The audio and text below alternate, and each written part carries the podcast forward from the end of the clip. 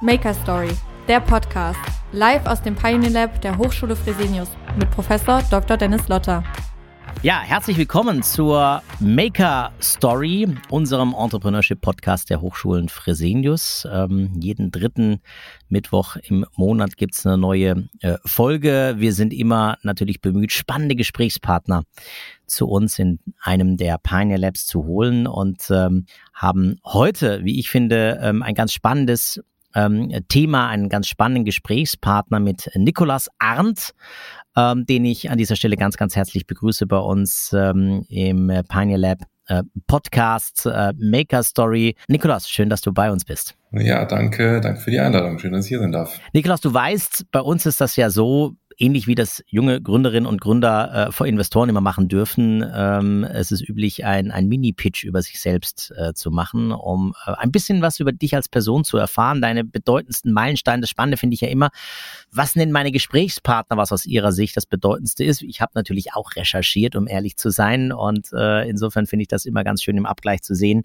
äh, was sind aus deiner Sicht die Highlights und äh, wo finde ich, hast du vielleicht ganz besondere und spannende Meilensteine zu erzählen. Und ähm, deswegen starten wir erstmal mit deiner Sicht der Dinge. 90 Sekunden. Wer ist Nikolas Arndt? Bitteschön. Ja, Nikolas Arndt, der Name, äh, 29 Jahre alt, äh, bin äh, Franchise-Partner bei der Firma Fressnapf. Ähm, seit sieben, acht Jahren jetzt im, im Unternehmen von meinen Eltern ähm, übernommen und ähm, gehe da meinen Weg. Die spannendsten Meilensteine dabei, würde ich sagen, sind, dass ich angefangen habe, nach zwei Jahren, ungefähr zwei Jahren entschieden habe, dass das gar nicht meins ist. und äh, dann einige sehr spannende Diskussionen mit meinem Vater geführt habe und heute alles anders mache. Und ähm, das hat eben damit zu tun, wie die Personalstruktur vorher war, wie auch ähm, hierarchisch organisiert Personalstrukturen im Handel sind und wie wir äh, Personal und das People, People Business heute verstehen. Und äh, das ist so der spannendste Meilenstein vor fünf Jahren gewesen. Fünf, sechs Jahren. Ähm, seitdem machen wir gefühlt alles anders und seitdem mache ich einfach am laufenden Band Fehler und versuche es besser zu machen. Und äh, das ist der Weg jetzt. Und mittlerweile zeichnen sich auch die Erfolge ab. Schön. Nikolas, also das ist genau der Punkt, warum äh, wir dich auch eingeladen haben, weil wir vor allen Dingen ja oft in unseren Podcast-Gesprächen äh, ähm, äh, junge Gründerinnen und Gründer ja auch ähm, vor dem Mikrofon haben. Menschen, die nicht auf etablierte Strukturen zurückgreifen, sondern die eher vor der Herausforderung stehen, auf der grünen Wiese äh, etwas hochzubauen. Und jetzt haben wir bei dir eine spezifische Situation, die ich total spannend finde, nämlich da gibt es schon Strukturen, da gibt es, wie du es ja schon beschrieben hast, auch ähm, eine Familie, einen Vater, der, weiß gar nicht, wie lange hat er ähm, das Unternehmen geführt und aufgebaut? Ähm, also ich jetzt 32 Jahre Franchise-Partner, glaube ich. 32 Jahre, das ist natürlich schon eine Hausnummer. Und plötzlich kommt der Sohnemann und wirft einiges über den Haufen. Ich kann mir vorstellen, das ist äh, gar nicht ähm, so trivial bei euch gewesen. Aber bevor wir auf diesen äh, Themenpunkt eingehen, würde mich noch interessieren, du hast ja äh, gesagt, so mit Mitte 20 hast du das Unternehmen äh, von den Eltern äh, übernommen. Äh, was hat dich denn in der Vorzeit geprägt? Also wo wolltest du denn ursprünglich eigentlich mal hin? Was hast du so an Ausbildung gemacht? Ähm, warst du vorher schon auch bisschen irgendwie unternehmerisch tätig oder kam das irgendwie erst plötzlich durch, durch die Möglichkeit, das äh, Familienunternehmen zu übernehmen? Also ich war vorher tatsächlich außer wenige Monate über Praktika oder so nirgendwo anders tätig. Ähm, ich habe über meinen Schulweg und äh, Studienweg einfach meine Ausbildung gemacht, mein, mein Bachelorstudium abgeschlossen und ähm, die, der Kontakt zum Unternehmen war immer über diesen, über die Familie, ne? äh, unterm Schreibtisch einer Unternehmerfamilie aufzuwachsen, sage ich mal. Ähm, allerdings vor Fressnapf, schon beim Studium oder im Studium, haben wir, heißt mein Bruder und ich, ein anderes Unternehmen gegründet, ähm, eine Vermögensverwaltung quasi, die sich im Immobilienbereich ähm, mit, mit Ankauf und vor allem Immobilienentwicklung beschäftigt, also ähm, Renovierung, Modernisierung, vor allem erneuerbare, also erneuerbare Energien, aber ähm, auf, auf äh, ja, effiziente Energienutzung ausgelegt. Genau. So, jetzt beschreib mal diesen Moment. Wie kam es dann dazu, dass du, ja, du schreibst ja selbst auch ein bisschen ins kalte Wasser geworfen wurdest, ähm, mit Mitte 20, ähm, ja, bei eurer Gruppe von Fressnapf, ähm, im, ihr seid ja im, im Bayerischen unterwegs. Wie viele Märkte habt ihr mittlerweile? 14 äh, Standorte haben wir. 14 Standorte. Das ist so München und um, Umfeld. Mhm. Wie kam es denn dazu? Ne? Also wie, muss, wie müssen wir uns das vorstellen? War das irgendwie abends dann mal am äh, beim Abendbrot äh, so, Nico, wie sieht's aus? Äh, willst du nicht? Oder wie müssen wir uns, wie müssen wir uns die Situation vorstellen? Äh, nee, man müsste, man könnte fast sagen, SAP ist schuld. Okay. Ähm, Fressnapf hat ähm, einige Jahre bevor ähm, ich angefangen habe, da hat Fressnapf SAP eingeführt als Warenwirtschaftssystem. Und ähm, ich war noch im Studium, hatte Semesterferien, als mein Vater fragte, ob ich nicht mal helfen könnte. Mhm. Da würde keiner so richtig mit klarkommen mit SAP. Und äh, so Artikelanlage und das würde nicht funktionieren und dann die Bestellung auch und die Bestände wären falsch und äh, da müsste sich mal mehr mit beschäftigen, ob ich mal zwei Wochen helfen könnte. Das war Ende meiner Semesterferien. Ja, und ähm, aus den zwei Wochen sind jetzt irgendwie sieben und ein bisschen Jahre geworden. Und gab's ähm, nicht auch auf diesem Weg dahin Bedenken, äh, in diese doch großen Fußstapfen ähm, der Eltern, vielleicht auch insbesondere des Vaters äh, zu treten? Wenn du das mal so ein bisschen beschreiben kannst, ja. Ja, auf jeden Fall. Also ähm, verschiedenst, ich glaube, Zweifel sind völlig normal, ne? verschiedenste Bedenken. Ähm, also ähm, in, in, in, und zwar in beide Fußstapfen. Auch äh, von meiner Mutter, die super, super stark organisiert ist und ähm, das schon immer in, in Richtung Buchhaltung, das glaube ich sehr typisch im Familienunternehmen, äh, uns richtig den Rücken frei hält und ähm, das qualitativ hinzukriegen, das in den Stunden leisten zu können. Am Ende sind die auch zu zweit. Ähm, ich bin jetzt, ich mache das jetzt so alleine. Ähm, die beiden sind noch da, ne? aber perspektivisch dann auf jeden Fall ganz alleine. Also das ist nochmal noch mal eine andere Konstellation. Ähm, dann die Art und Weise des Businesses, dann ist man einfach jung und denkt sich, auch hättest nicht nochmal was anderes gemacht. Also ich glaube, ähm, ganz, ganz viele Bedenken und zwar in verschiedenste Richtungen. Ja, das ist auch normal. Und was ist sozusagen der Punkt dabei dir, dass du sagst, okay, da gibt es zwar Zweifel, aber ich habe da trotzdem Bock drauf, ich will das trotzdem machen. Ich, ich mache es einfach. Also was ist so dein, dein innerer Antrieb, deine Motivation? Ach, ich glaube, am Anfang war es so ein bisschen, dass, dass man da so ein bisschen drin hängt. Ähm, also ganz, gar nicht irgendwie, gar kein großes äh, Lob an mich, sondern ich bin einfach da irgendwie erstmal hängen geblieben. Ähm, und dann ähm, war es, glaube ich, diese, dieser Knackpunkt auch nach ja, gut zwei Jahren, knapp drei Jahren, glaube ich. Ähm, ich hatte damals eine Bezirksleiterstelle übernommen bei uns, hatte also die Märkte in der Betreuung, es war stark hierarchisch, äh, du bist mit deinen Kontrolllisten da durchgefahren, hast geguckt, haben die Leute die Sachen gemacht, hast das abgehakt. Ähm, wenn irgendwer was falsch gemacht hat, dann muss es da irgendwie intervenieren. Ähm, ja, und das war, war keine Zusammenarbeit. Ne? Mhm. Also zwischen mir als Bezirksleiter und der Fläche war es eigentlich keine Zusammenarbeit. Und ähm, das hat mir wenig Spaß gemacht. Und dann hatten wir ähm, einen so einen Moment auf den Samstag, wo ich in eine Filiale gekommen bin, ich jetzt besser nicht im Detail, aber ich sag mal so, ich war schockiert und enttäuscht, was das Team da abgeliefert hat. Und das war für mich so ein Knackpunkt zu sagen, ey, das ist total fein, dass das wirtschaftlich so funktioniert, aber ist eigentlich nicht meine Welt. Und dann ist man auch so als irgendwie gar nicht so lange weg vom Studium, junger Mensch und will was nach vorne bringen und merkt irgendwie, viele andere Unternehmen wollen gar nichts nach vorne bringen. Die sind halt anwesend. Ähm, und ähm, dann habe ich gesagt, ey, das ist so nicht die Art und Weise, wie ich arbeiten will, wie ich auch mit Menschen arbeiten will. Es macht mir einfach auch keinen Spaß, dieses Rumfahren und Kontrollieren die ganze Zeit. Und ähm, da wäre ich eher raus für. Und dann mhm. ist es dieses ähm, Motto, ne? Ähm, love it, change it or leave it. Und äh, wir haben dann gesagt, dann äh, nehmen wir mal change it. ja, und war das so einfach mit dem Change it? Also hat sich äh, die Familie, ähm, ich meine, jetzt am Ende wissen wir ja vom Ergebnis, aber relativ schnell und einfach dann auch so auf diesen Change eingelassen? Oder wie war das so in der, in der Familie? Ach, ich glaube, das passiert eh schrittweise. Ne? Ähm, von einem auf den anderen Tag alles ändern geht sowieso nicht. Das passiert sowieso schrittweise und dann diskutiert man diese ganzen, ganz vielen kleinen Schritte, diskutiert man halt so. Und ja, die größeren sicherlich länger und schwieriger. Also ich sag mal, äh, grundsätzlich das im Personal anders zu machen, hörte sich ja für meinen Vater auch nicht schlecht an. Der hat ja auch gemerkt, oh, wir kriegen schwer Leute, wir beschäftigen uns viel damit, irgendwie die Filialen überhaupt zu besetzen. Ähm, die Qualität nimmt ja eher ab in den letzten Jahren, auch was wir auf der Fläche leisten können. Und das ist ja nichts Positives so. Da war ihm ja auch klar, ähm, da müssen wir grundsätzlich ja was dran machen. Und ähm, irgendwann habe ich mal zu ihm den Satz gesagt, du, ähm, wir müssen da investieren. Ich kann dir nicht versprechen, dass es besser wird, wenn wir da jetzt viel Geld reinstecken. Ich kann dir versprechen, es wird schlechter, wenn wir es nicht tun. Und äh, ich glaube, daraufhin haben wir dann äh, einen guten Konsens gefunden, wie wir, wie wir das hinkriegen. Ja, das ist ja, äh, ist ja aber genau äh, ein Punkt. Ne? Also was passiert, wenn nichts passiert? Das ist natürlich auch eine ganz wichtige Frage, die man sich immer wieder als Unternehmer stellen muss. Und also wie, uns beschäftigt ja auch dieses, dieses, dieses Thema, ich sage immer ganz gerne dazu Restart-up. Und letztendlich ist das, was du gemacht hast, ja nichts anderes wie ein Restart-up, denn du versuchst äh, einem äh, etablierten ähm, äh, Unternehmen auch wieder mit neuen Akzenten, frischen Wind äh, zu geben und äh, jetzt in deinem Fall vielleicht eine neue Mitarbeiter, Unternehmens- und Führungskultur ähm, zu, zu verleihen. Äh, und deswegen sage ich auch mal, es ist, es ist schon eine Form von, von es ist vielleicht kein Start-up, weil das, das seid ihr nicht mehr, aber es ist ein Restart-up, letztendlich ein kultureller äh, Restart-up. Was würdest du sagen, war die größte Herausforderung äh, bei diesem kulturellen Restart-up, den du da eingeleitet hast bei euch im Familienunternehmen? Äh, die, die menschliche Entwicklung.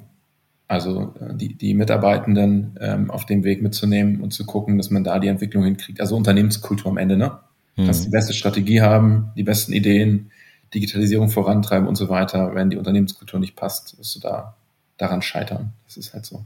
Was würdest du sagen, machst du, ähm, wenn man jetzt mal diese klassischen hierarchischen Führungsmodelle sich anschaut äh, und wenn du jetzt deinen eigenen Führungsstil beschreiben würdest, ähm, was machst du anders? Ähm, und, und, und, und was ist so für dich eine gute Führung und Führungskultur, die du bei eurer Fressnapfgruppe, äh, äh, die ihr in Bayern äh, betreut, ähm, ja, prägen willst? Ähm, ich, also ich möchte grundsätzlich, dass die Leute Spaß haben, mhm. dass die ähm, das tun, wo, wo die Spaß dran haben und ihre Arbeit gut machen wollen. Ja, weil das ist das, was ich ja so negativ vorher erlebt habe, dass ich die ganze Zeit kontrollieren muss, dass die überhaupt ihre Arbeit machen. Und vielleicht bin ich da an der Stelle auch ein bisschen faul. Ich habe gar keine Lust, die ganze Zeit den Leuten hinterher zu laufen, sondern ich will eher, dass die auf mich zukommen und ähm, mir die Lösungen hinlegen. Und am Ende kann ich ein Feedback dazu geben und kann helfen, unterstützen, kann auch meine Erfahrung mit reinbringen. Aber ich bin der Meinung, am Ende sind die Menschen, die auf der Fläche arbeiten, am Kunden dran sind, die, die am besten die Entscheidung treffen können. Die können die viel besser treffen als ich vom Schreibtisch. Und dann kann ich die dabei unterstützen, was die richtige Entscheidung ist, wie man die trifft. Aber ich brauche da Leute auf der Fläche, die Bock haben, eine gute Entscheidung zu treffen und die Bock haben, einen besten, guten, besseren Job, immer besseren Job zu machen, die auch einfach ihre Fehler nehmen können und sagen können, okay, blöd gelaufen, aber ich will das besser machen. Also wie kriegen wir es hin? Die auch mehr die Frage wie stellen und nicht immer diskutieren ob. Also das ist, glaube ich, das, ähm, was, was mich jetzt auszeichnet. Ich suche mir diese Menschen mhm. und schaue, dass die am richtigen Platz sind. Ich meine, das ist ja, wird ja auch immer wieder gerne als, als eine der ja, Erfolgsmindsets und, und, und, Herangehensweisen im Startup-Kontext äh, propagiert. Du musst möglichst schnell Fehler machen, um schnell zu lernen. Ja, Fehler machen ist ja auch mal so eine, so eine Sache. Ne? Äh, ein Fehler ist ja letztendlich das, wo ich sage, okay, ich habe den idealen Standard schon, schon identifiziert und das ist jetzt eine Abweichung. Also es sind ja vielleicht auch nicht immer Fehler, sondern es ist ein, auch ein Irrtum teilweise, ja. Also ich setze eine Annahme und dann irre ich mich und dann, dann geht das äh, entsprechend weiter. Wie würdest du sagen, und das ist natürlich jetzt ja auch nochmal eine, eine weitere Komplexität, äh, äh, wenn man eben solche etablierten Strukturen hat, wie kann man so eine Fehlerkultur, so eine Lernkultur wie kann man die, wie kann man die entwickeln? Und ich kann mir auch vorstellen, das ist gar nicht so trivial, wenn jetzt, äh, du sagst, 32 Jahre ist dein, dein Vater, deine Eltern da schon im, im, im Geschäft, ne? Also sind ja auch gewachsene, äh, eine gewachsene Kultur und jetzt kommt plötzlich der Junior äh, und sagt so, äh, ab heute will ich Lern- und Fehlerkultur. Also was sind so deine Erfahrungen? Wie kann man so eine Lern- und Fehlerkultur etablieren, entwickeln über die Zeit? Mm, also ich glaube, die Fehlerkultur selber, muss man ehrlicherweise sagen, ähm, die gab es vielleicht vorher so in der Struktur nicht. Aber trotzdem haben meine Eltern die ganz stark mitgeprägt, mhm. weil die ja auch mir erlaubt haben, gegen diese ganzen Wände zu laufen in den letzten Jahren. Ne? Und meine Fehler sind ja die teuersten überhaupt. also am Ende ist ja, ähm, ist ja eine Mitarbeiterin oder ein Mitarbeiter, der auf der Fläche einen Fehler macht, der kann ja unmöglich so teuer sein wie meiner. Mhm. Und ähm, das ist ja was, was meine Eltern auch zugelassen haben bei mir. Ich glaube, genau so geht's dann auch weiter. Und ich weiß ganz genau, ey, wir brauchen das. Also wie du schon sagst, ähm, ne, wir brauchen diesen Irrtum damit wir daraus lernen können. Und ich habe jeden Tag Kleinigkeiten auf dem Tisch, wo ich sage, ach ja, okay. Und ich versuche das mittlerweile einfach als Schulung zu betrachten, Schulungsgelder. Ja, jetzt habe ich wieder, ähm, wieder eine, eine, Situation, wo wir einfach ähm, ja, Vertragswerk schlecht abgeschlossen wurde oder nicht, nicht richtig abgeschlossen wurde auf der Fläche, ist nicht deren alltäglicher Job, wissen die nicht. Und ähm, Schaden sind jetzt irgendwie um die 1000 Euro. Ähm, kann ich mich jetzt drüber ärgern? Kann auch einfach mir im Team direkt die drei, vier Leute nehmen, damit zu tun haben. Und dann habe ich halt 250 Euro Schulungsgeld für jeden bezahlt. Und deswegen machen die es in Zukunft besser und alles fein. Also das heißt, äh, ich muss mir das so vorstellen, dass ihr dann auch wirklich im Team diese Situationen als Erfahrungsraum gemeinsam reflektiert, diskutiert, auswertet, um mit Blick auf die Zukunft solche Situationen zu vermeiden. Also ihr macht das richtig systematisch und strukturiert. Versuchen wir, genau. Also ich glaube, ähm, das hängt dann immer auch damit zusammen, wo was schiefgelaufen ist ähm, wer auch in der Betreuung dafür ist. Ne? Wir haben auch die, auch äh, aufgrund eines Irrtums von mir, die äh, Personalstruktur nochmal etwas verändert, auch in der Betreuung, weil wir glauben, dass wir einfach näher an den Leuten dran sein müssen. Ähm, und äh, dann haben wir jetzt Gebietsleiter, die für drei, vier Filialen immer zuständig sind, vielleicht fünf, die da relativ nah dran sein können.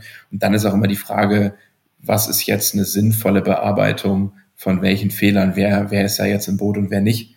Aber grundsätzlich geht es immer darum, hey, so viele Leute wie möglich mit ins Boot holen, was schiefgelaufen ist. Je mehr Leute können dann daraus lernen. Und der, der den Fehler gemacht hat, hat halt nicht beleidigt zu sein. Da, da kommen wir halt nicht mit weiter. Ne? Was mich mal anderes Thema noch interessieren würde, weil ich oft in Gesprächen auch mit jungen Menschen, wir sind ja bei uns im Pioneer Lab, äh, der Hochschule Fresenius ist ja auch ganz nah dran in der Begleitung junger Menschen, neue Ideen in die Welt zu bringen mit unseren Inkubations-, Acceleratorenprogramme begleiten wir mit den Mentoren ganz intensiv. Und oft höre ich, dass die Faszination Startup eben darin liegt, ich kann eben radikale, disruptive Innovationen in meiner eigenen Welt entsprechend voranbringen. Jetzt haben wir natürlich bei dir die Situation, du bist in etwas Etabliertes hineingekommen, ein Familienunternehmen, ihr habt auch noch ein Franchise mit Fressnapf. Ist denn da auch Innovation möglich? Ist sie, ist sie vielleicht sogar genauso stark möglich wie bei einem Startup, nur wir erkennen es nicht? Ähm, wie würdest du äh, den Unterschied beschreiben zwischen der Innovationsfähigkeit von Startups und, und aber auch der Innovationsfähigkeit von, von Familienunternehmen? Das würde mich mal aus deiner Sicht interessieren. Ich glaube, ich, ich kann es wahrscheinlich schwer beurteilen, ne, weil ich die Sicht in anderen Unternehmen nicht habe. Ähm, wenn ich aber drauf gucke, würde ich sagen, eigentlich ist sie gleich. Der hängt ja nur am Faktor Unternehmenskultur. Mhm. Was bremst denn Innovation? Innovation wird am Ende gebremst, wenn dann durch die Menschen. Das ist ja eine Unternehmenskultursache. Und wenn du dir große Unternehmen anschaust, ich belächle dann immer so, wenn ich das eine oder andere lese, muss ich das immer ein bisschen belächeln, weil ich immer denke, boah, wie kann ein so erfolgreiches Unternehmen so angstgeprägt sein? Mhm. Also Angst ist ja der, der Hauptfaktor, der diese Innovation an, an ganz, ganz vielen Stellen bremst. Und äh, wenn ich jetzt zurückschaue, dann muss ich sagen, es war bei uns ja auch richtig teuer, was ich für Fehler gemacht habe. Aber am Ende ist es ja so, es, es wird ja auf jeden Fall besser weitergehen dann und sich darauf, also das hast du, glaube ich, eben mal gesagt, ne? Also diesen Stillstand zu haben, ist natürlich, man bezahlt weniger Fehler kurzfristig, aber langfristig kann das nur nach unten führen. Ja, das ist spannend, weil ähm, das würde ja auch bedeuten, dass wir ähm, vielleicht künftig, und das ist ähm, auch ein, ein Herzensthema von mir im Pioneer Lab, eben nicht mehr nur noch über das Thema Neugründung diskutieren, auch im Ökosystem, sondern eben auch, ähm, ne, wir sagen auch immer, jedes äh, Unternehmen, das sich nicht neu gründen muss, ist genauso natürlich äh, wertvoll für unsere Volkswirtschaft, sondern eben auch sich mal darüber Gedanken zu machen, könnte ich denn nicht vielleicht mit meinem Gründer gehen, mit meinem Unternehmer gehen, ein etabliertes Unternehmen, das vielleicht auch Schwierigkeiten hat, einen Nachfolger zu finden, weil in der Familie niemand da ist, einfach übernehmen und mit eigener, mit eigenen Akzent, mit einer eigenen Handschrift und mit Innovation weiterentwickeln. Und das, was du ja beschreibst, ist ja genau das. Das ist eigentlich nur eine Barriere in deinem Kopf. Natürlich kannst du das tun und ähm, du musst nicht nur, um dein, deine Innovation voranzubringen, ein Startup gründen. Du kannst auch, wenn du äh, äh, mit den richtigen Methodiken und Werkzeugen rangehst, das auch bei einem etablierten Unternehmen tun. Absolut. Und es ist absolut notwendig. Also es, ähm, ich kann verstehen, dass das von dir ein Herzensprojekt ist und ein Thema ist, weil das ist absolut notwendig. Wir, wir brauchen das ganz dringend in Deutschland. Wir haben sehr, sehr viele große erfolgreiche Unternehmen, die aber nicht lange erfolgreich bleiben werden, wenn sie jetzt nicht was ändern. Ähm, und ich glaube, da braucht es ganz, ganz viel Umdenken und wir bremsen uns da stark selbst in Deutschland. Und das sieht man ja auch so ein bisschen an der gesamtweltwirtschaftlichen Situation, wo wir da stehen und wie wir uns, in welche Richtung wir uns auch entwickeln. Das machen wir jetzt nicht lange so. Also da sollten wir schon auch, da sollten auch vor allem die großen Unternehmen stark umdenken. Da kann ich für Fressnapf echt ein bisschen Werbung machen. Mhm weiß nicht, ob du den UMR-Podcast gehört hast, der letztens rauskam mit, ähm, mit dem Fressnapf-Gründer und unserem aktuellen Geschäftsführer. Ähm, also der ist, ähm, der ist hörenswert und da geht es auch genau darum, was Fressnapf in den letzten Jahren gemacht hat, ne? weil auch die Zentrale hat sich einfach nochmal komplett neu erfunden und gesagt, ey, dieses Waren verteilen kann nicht erfolgreich sein auf Dauer. Wo müssen wir hin? Was müssen wir tun? Und äh, ist ja auch was, was, was, was mir dann geholfen hat, in den letzten Jahren auch ähm, Schritte zu machen, weil man das Gefühl hat, da geht was vorwärts. Ne? Ich muss nicht gegen die Zentrale kämpfen und die bleiben irgendwo in alten Strukturen, ich will was mhm. verändern, sondern ähm, klar hat man Diskussionen in verschiedenen Bereichen, aber die wollen auch echt was verändern und tun das auch. Und ähm, ich glaube, die zeigen ganz gut, was geht. Ja, und diese Erneuerungsfähigkeit, die kann man natürlich auch bei uns als Hochschule erwerben. Wir haben ja ähm, einen Studiengang zum Thema Entrepreneurship und gleich nach einer Mini-Werbung für diesen Studiengang, das sei an dieser Stelle doch hoffentlich erlaubt, äh, Nikolas, wenn wir noch mal ein bisschen über deine persönlichen äh, Kraftquellen sprechen. Aber jetzt wirklich nochmal ein ganz kurzer Hinweis für diejenigen, die nämlich in so eine Position gehen wollen, haben die Möglichkeit bei uns in Vollzeit und berufsbegleitend sich genau diese Unternehmerfähigkeiten anzueignen. Womit wird ein Unternehmen morgen oder übermorgen eigentlich sein Geld verdienen?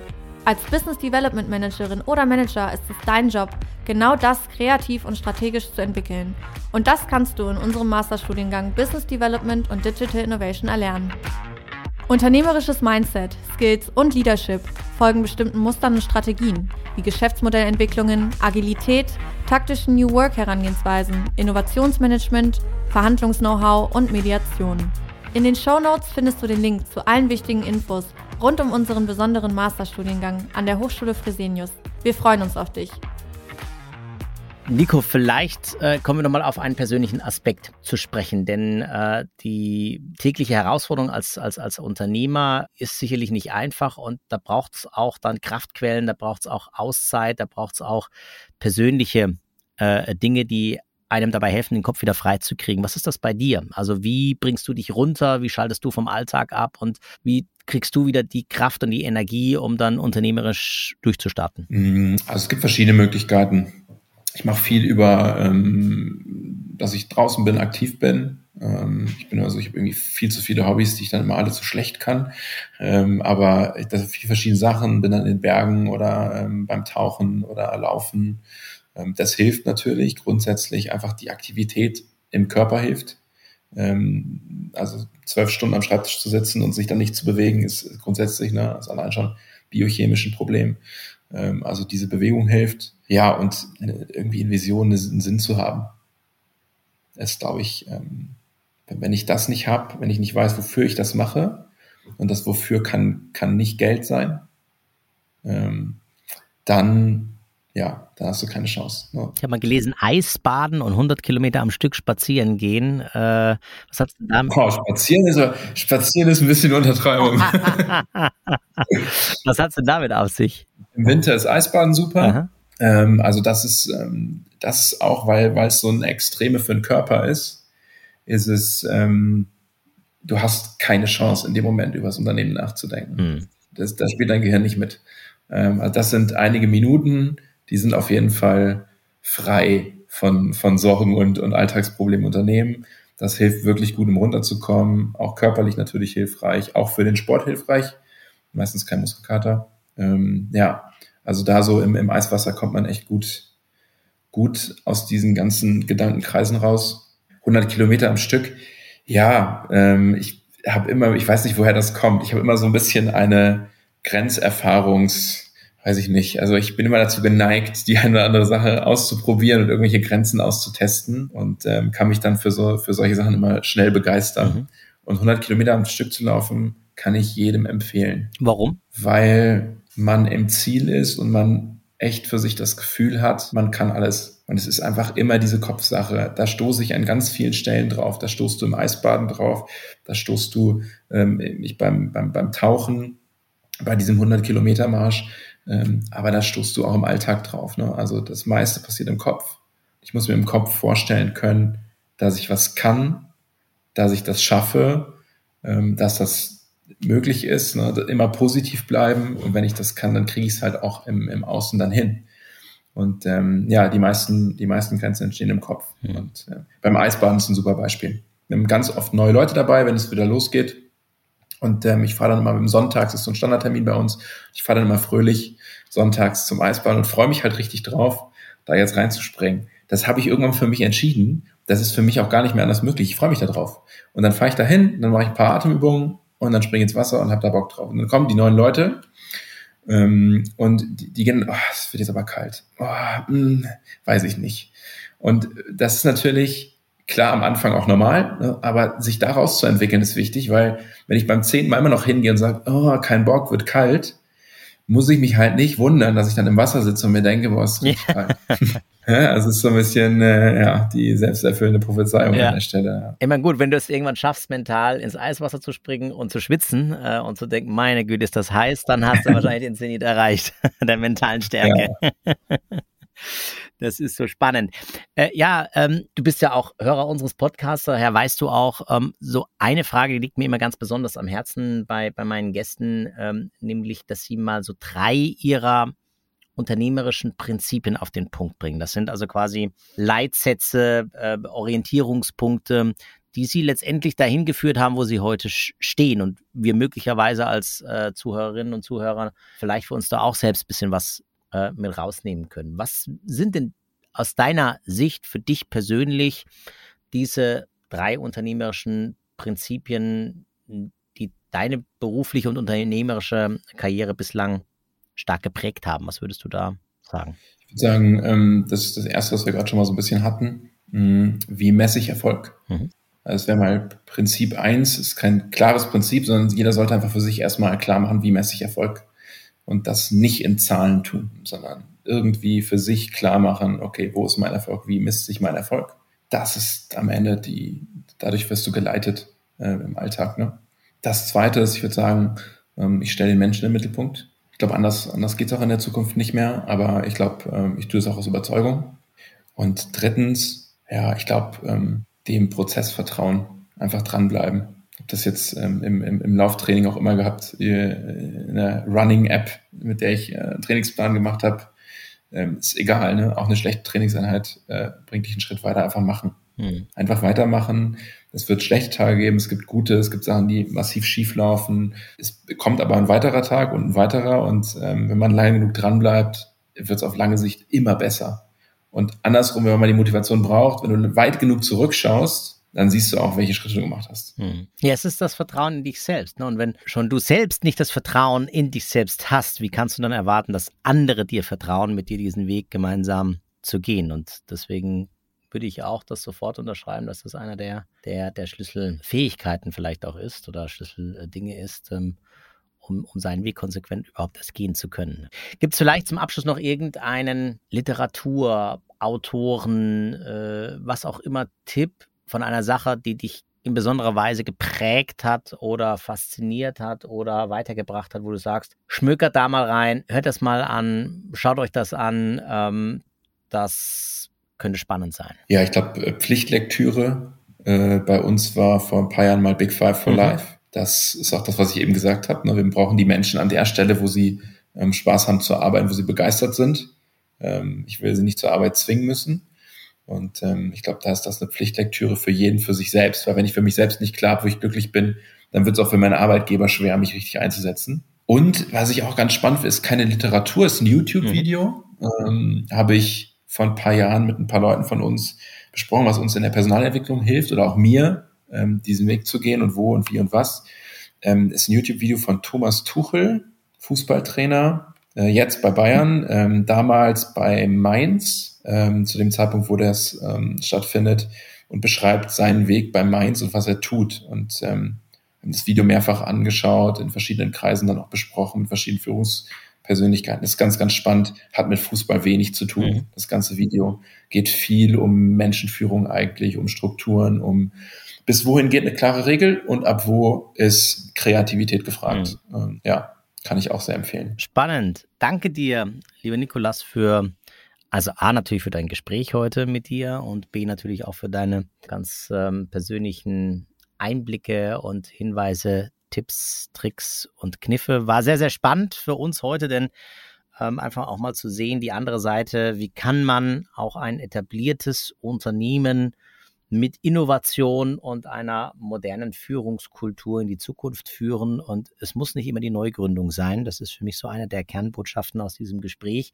was wir sehr deutlich, äh, glaube ich, auch gemeinsam herausgearbeitet äh, haben, sondern es kann auch die erfolgreiche Übernahme und das bezeichnen wir jetzt mal als Restart-up sein, eines, eines, eines, eines etablierten. Und wer da Lust auch drauf hat, im Rahmen der Entrepreneur Academy des Pioneer Labs wird es da in naher Zukunft noch, noch einiges ähm, auch zu diesen Themen geben. Insofern freue ich mich da sehr drauf. Danke dir, lieber Nikolas. Ja, vielen Dank für die Einladung. Danke fürs Gespräch. Ja, und das war die Maker Story, der Entrepreneurship Podcast der Hochschulen Fresenius. Äh, Wenn es euch gefallen hat, dann lasst einfach mal ein Like da äh, oder auch gerne einen Comment. Jeden dritten Mittwoch im Monat eine neue Folge und ich freue mich aufs Wiedereinschalten und aufs Zuhören.